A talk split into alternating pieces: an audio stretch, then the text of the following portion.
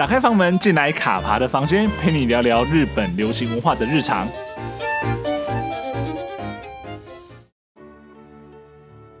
Hello，我是卡爬。不晓得呢，大家有没有听过福冈爱情故事这个系列呢？这个系列呢，是一部由福冈当地的电视台所制作的作品。那它以每一年一集的方式播出，那至今呢，已经播出了十七集了。而自从当时误打误撞认识了这部作品之后呢，每年期待的并收看，也成为我追剧路上的一个仪式，那就是在追求一种仪式感啊。而前几天呢，也看完了今年最新的故事《福冈爱情故事：早安马丹娜》。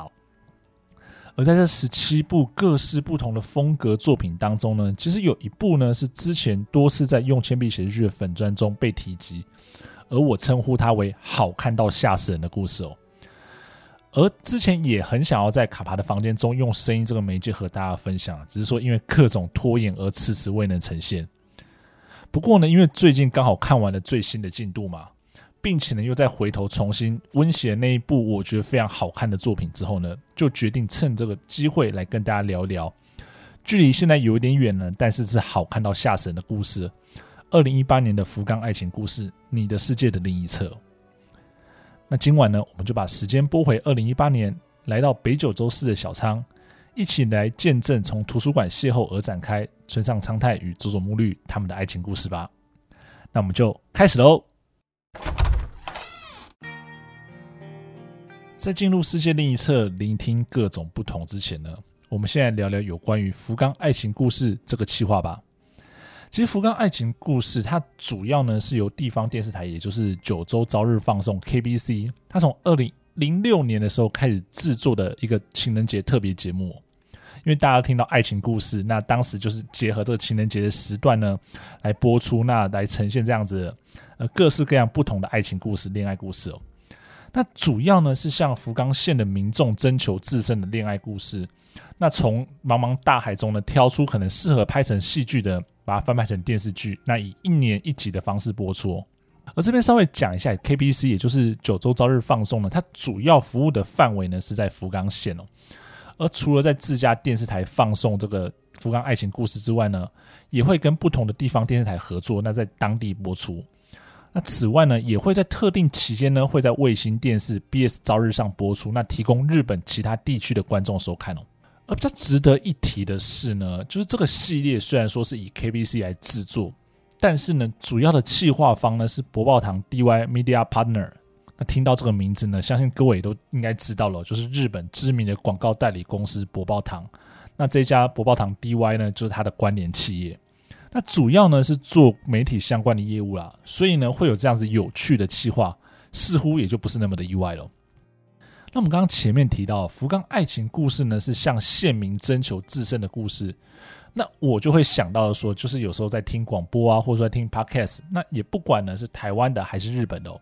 有些节目的主持人呢，其实会在节目里面安排所谓的听观众留言，就是读观众的留言或者说来信的一些环节。那根据不同的主题呢，其实作为听众就会听到各式各样不同的故事或者是回应啦。那虽然呢，广播或 podcast 呢是没有画面的哦。但是呢，仍能透过这样的分享呢，经历一些自己未曾经历的种种，或者呢是透过声音呢听到其他人的故事哦。那在福冈爱情故事这个系列到目前的十七年间呢，其实过程中呢一直都有一些小小的变化。那像是我们刚刚讲到说，它二零零六年开始的时候呢，其实是为了情人节这个档期啊，所以呢播出的时间大多是落在二月的前两周，也就在二月十四日前夕，甚至是当天播出。那后来呢，随着这样的发展发展之后呢，后来反而是慢慢调整到大概三月中下旬的时候播出，而制作的模式其实也有一点点的改变了。那早期的时候呢，会以二到三个短篇故事串成一集。那从二零一三年的第八集开始呢，则改由一集讲述单一一个故事哦。另外一点呢，就是这个以福冈县为创作核心的系列呢，过去一直有一种迷失，很多人认为说，哎，你是就是找了福冈当地的演员来主演。不过呢，其实根据官方的说明，这个作品呢，它其实一方面是想要凸显福冈人的故事，福冈在地的故事；那另外一方面呢，也是希望借由这些在地人的故事与经历呢，对外传达关于福冈的魅力哦。因此呢，不但会邀请福冈出身的艺人啊，或是 KBC 自家的主播演出并担任主角，同时呢，也会邀请在全国拥有知名度的艺人演出，甚至是像是福冈当地的职业棒球队福冈软体银行鹰队的球员也曾参与演出哦。实际上呢，曾经演出这个系列的福冈的地缘艺人呢，包括像是我们今天稍后会聊到的奈绪啦，那前 AKB48 的小圆麻里子。那 HKT48 的儿玉瑶以及石桥信奈等人哦，其实说真的啦，地缘出身真的没有想象中的那么的多啦。但是呢，可能因为冠上这个名字，很多人就会觉得说，哎，好像是要跟地方做一些连接，那找地方的这些演员来演出。那其实呢，这在制作方的一些考量上面，并不是这样子想的哦。而二零零六年播出至今呢，今年已经是第十七回了，那就是前面提到的《早安玛丹娜》呢，就是在今年的三月十八日播出。而我们今天要聊的呢，《你的世界的另一侧》呢，只是第十三回的故事，在二零一八年播出。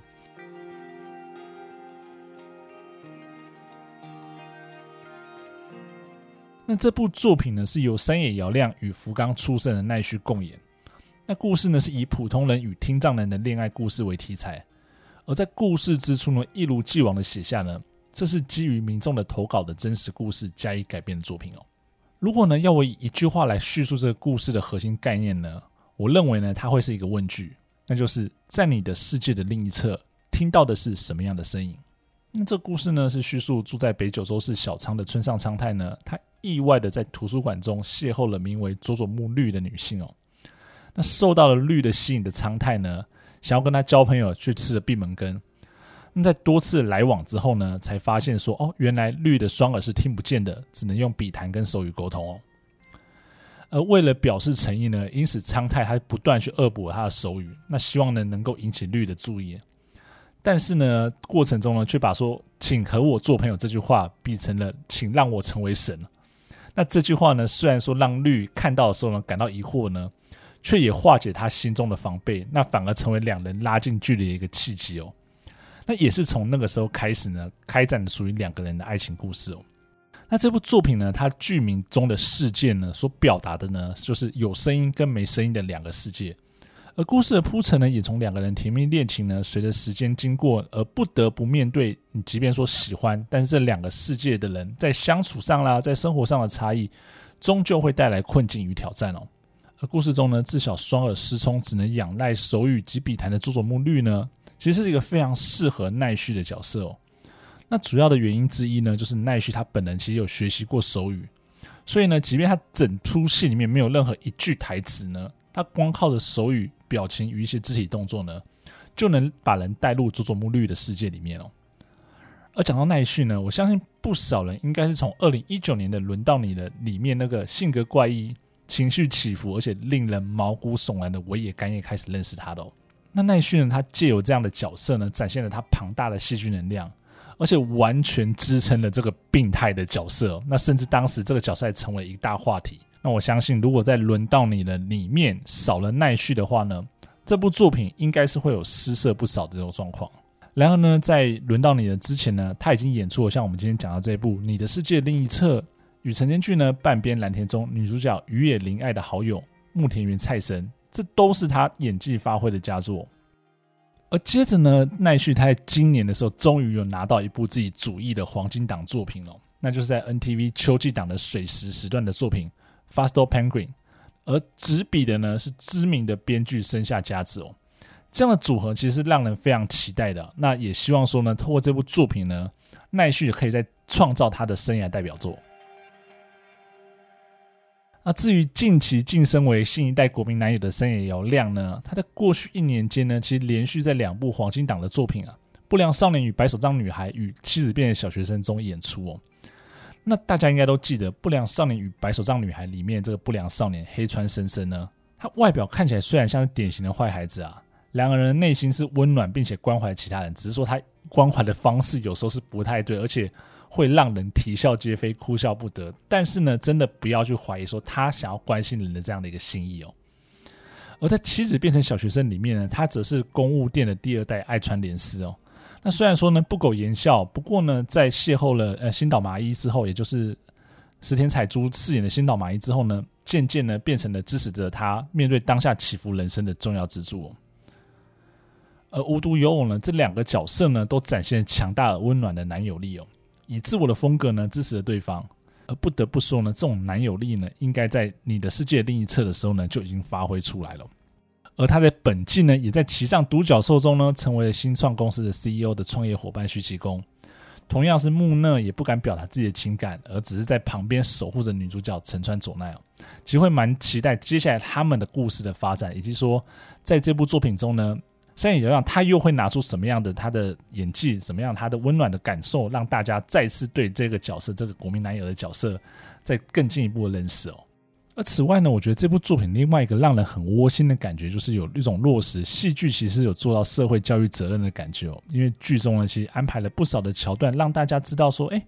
听不到人，他们的生活可能遇到什么样的问题，那可能会遇到什么样的困难。那即便他们想要和一般的人一样生活，那当中又会遇到什么一些不友善，或者说社会的一些限制哦。其实，在这部作品中，多多少少都可以看到他们的一些困境，那以及说要如何去和他们相处，如何去帮助他们这样的一些解答哦。所以，我觉得呢，在撇除恋爱之外呢，这部作品呢，它其实也有让更多人认识，所以就是。听障者听不到人，他们面对到世界、面对到社会是一个什么样的状况？那以及说有什么方式可以去协助他们、帮助他们？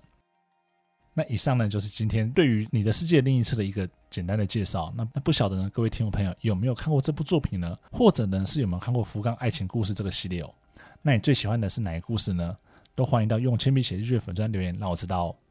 有什么想要听的内容，什么想听的故事，也都欢迎到用铅笔写日剧粉砖留言。那么卡牌的房间，下周见喽，拜拜。